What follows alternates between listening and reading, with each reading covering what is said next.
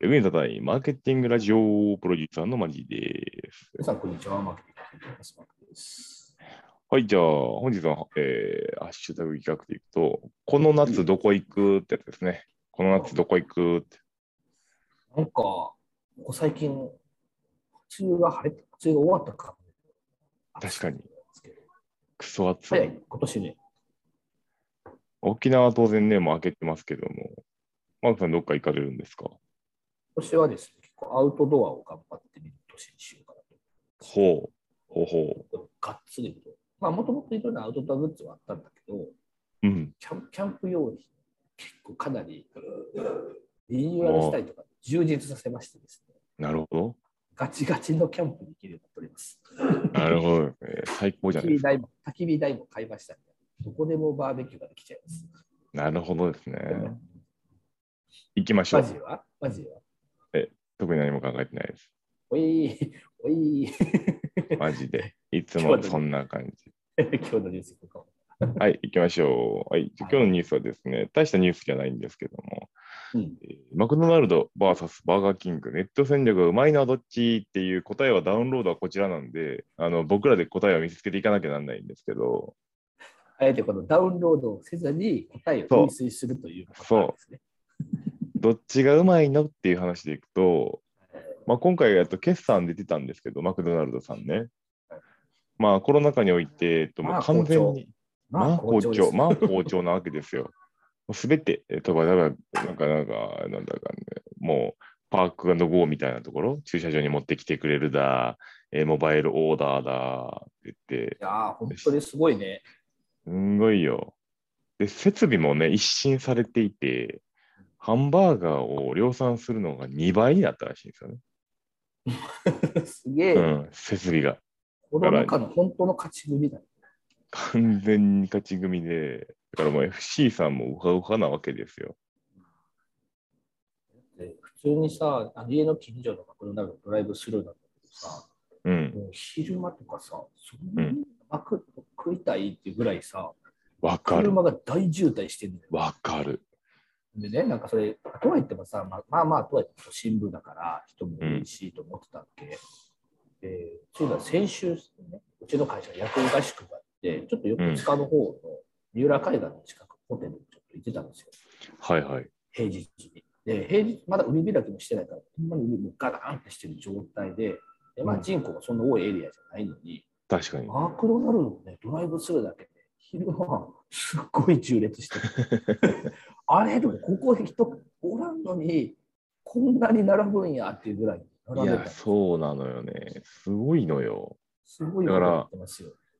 なんかいくつかの要素があるじゃないですか。えー、多分一番強い要素はあの、チャンネルをめっちゃ増やしたってところじゃないですかね。ね。顧客設定のところにチャンネルが、まあ、Uber Eats とか出前館とかも当然やったから、自前でも Mac の宅配やりながら、モバイルゴーとかってそのって、そのチャンネルの量が提供価値になってるっていう、なんか異常事態ですよね、Mac の会社は。あのここは比較対象、競合との比較対象でそこまで行くんだっていうところでいくと。だから会社行く人たちも、ね、あの家で仕事してるとか、まだそうやってもあるやろうから、うん。家の近所でなんかいいとこご飯食べに行くのも、探しに行くのも家でのめんどくさい。そのうちがなんか想起しやすいところになる強いんでしょうね。まあ、安易に思いつくもんね。でそこで言うとさ、ババーガーキングさん、どうよバーガーキングさん。バーガーキングがまず、これね、あの、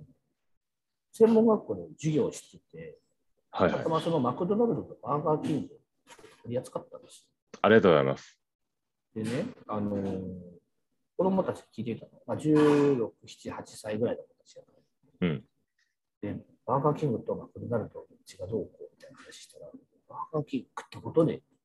えってい言や、う人そうでしょうね。そう。えーと、バーガーキング知らんから、マクドナルドの比較とか言われて、わからんねんけど、先生とか言われて。 で、なんでって話したら、まずバーガーキングのイメージはまあ、えーちょっと高いから、100円、200円高くても、やっぱ自分たちから手が出しづらい価格帯なんだってああ、でもその100円、200円がそんな上とあるんだなっていうので、そう思うんだけど、でも高いっていうのがあると、もう一つは店どこにあるかわからん。まあね。それがわからないから、生きようがない。たまたまあったみたいなぐらいの感覚でしかない。っていうふうにはいく。なんかあの、バーキングって、あの、で、でかいだよね、あとね。ああ、量がそう、量が多いっていうところがあって、だから完全にあのセグメントをめっちゃ切ってて、で、かつ、でもうそれで、これやばいからっつって、ワッパージュニアっていうのを出してるんやけども、うん。やっぱ設備が基本でかいものとか、素材とかが基本でかいものしかないから、そのワッパージュニアが標準サイズぐらいなんです。だからそのセグメント切って、でちゃんと出してはいるものの、やっぱマクドナルドのこう全方位戦略にはやっぱ負けてるよね、完全にね。だから、マクドナルドの場合って、特にそういう、こういうあのいわゆる人がなんか分かんない中で、どれにしようかって選択肢に入れるっていう時うに、いわゆんる第一早期って言われてるものがすごく重要じゃないですか。うんいわゆるブランドの再生力っていうんですけど、カテゴリーとかを言われると再生する。うんうん例えば、ハンバーガー食べたいなと思った時に、第一早期するやつなんですから、マクドナルうドんうんバーガーキンうグんあるね。このこのカテゴリージャンルのマクドナルドが強いのが、うんもちろんハンバーガーといえば何ですかって言ったらマクドナルドの早期率すごい高いと思うんですよ。つまりハンバーガーカテゴリーのことだと思うんだけど、でもね、昼ご飯食べたいなっていう、そいわゆるそのめちゃくちゃ大カテゴリーの中でも、早期率異常に高いんだなっていうのがなんかうんうん調査とかで気づいて、すごい上のジャンルまでを早期率取りまくってるっていうところが、取ってるね。すごいな。で、そこら一の応そ選の択、肢がやっぱり埋める、必ず造形に選択肢に入入るから、うん、購買行動とつながりやすい。うんそれがもうだから CM とかの認知の差につながってるかな。で、それもそうだし、マクドナルドとバーガーキングの明確な違いが、えっと、新規顧客の獲得方法が多分、マクドナルドが圧倒的に多くて、で、バーガーキング結構、まあ、小手先というか、反則系なんですよね。例えばじゃあ、チキンナゲットをなんか大量にやっても安くなるよとか、なんかこれとこれと組み合わせでこんな商品になるよとかっていう、本当にあの手前の戦術が結構多いんですけどね、バーガーキング。で、新商品のリリースはやっぱマクドナルドに比べて弱いんですよ。あと、マクドナルドの戦略のうまいところは、最近は特にそうなんだし、これトレンドになってて結構各社がやり始めてる、真似し始めてるけど、そうそうカル最近ってカルピスとコラボしてるけど、うんうんうんうん。他ブランドとコラボは結構うまく上手にやっていて、自社ロイヤリティ高い顧客だけではなく、他社のロイヤリティ高い顧客をうまく取り込んでるなと。要は単純にコラボじゃなくて、あそれ飲んだら美味しそうとか、それ食べたら食べたら楽しそうとかっていう、なんかその、絶コ妙なラボレーションの多いね。だからネット戦略云々っていうよりは、そこのね、コラボレーション戦略すごい高くて。だから、最近だと、氷結さんとか、ポッキーとかとコラボしたりとか、あの要はみんなあれ、マクドナルド研究していて、他の飲食ブランドも全部そういうあのコラボが最近増えてきてるんですけど、これはね、なんかネット戦略云々っていうよりは、マクドナルドのマーケティング戦略結構うまさ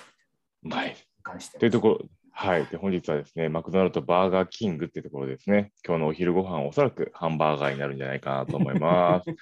はい。じゃあ、いってらっしゃい。はいババイバイイバイ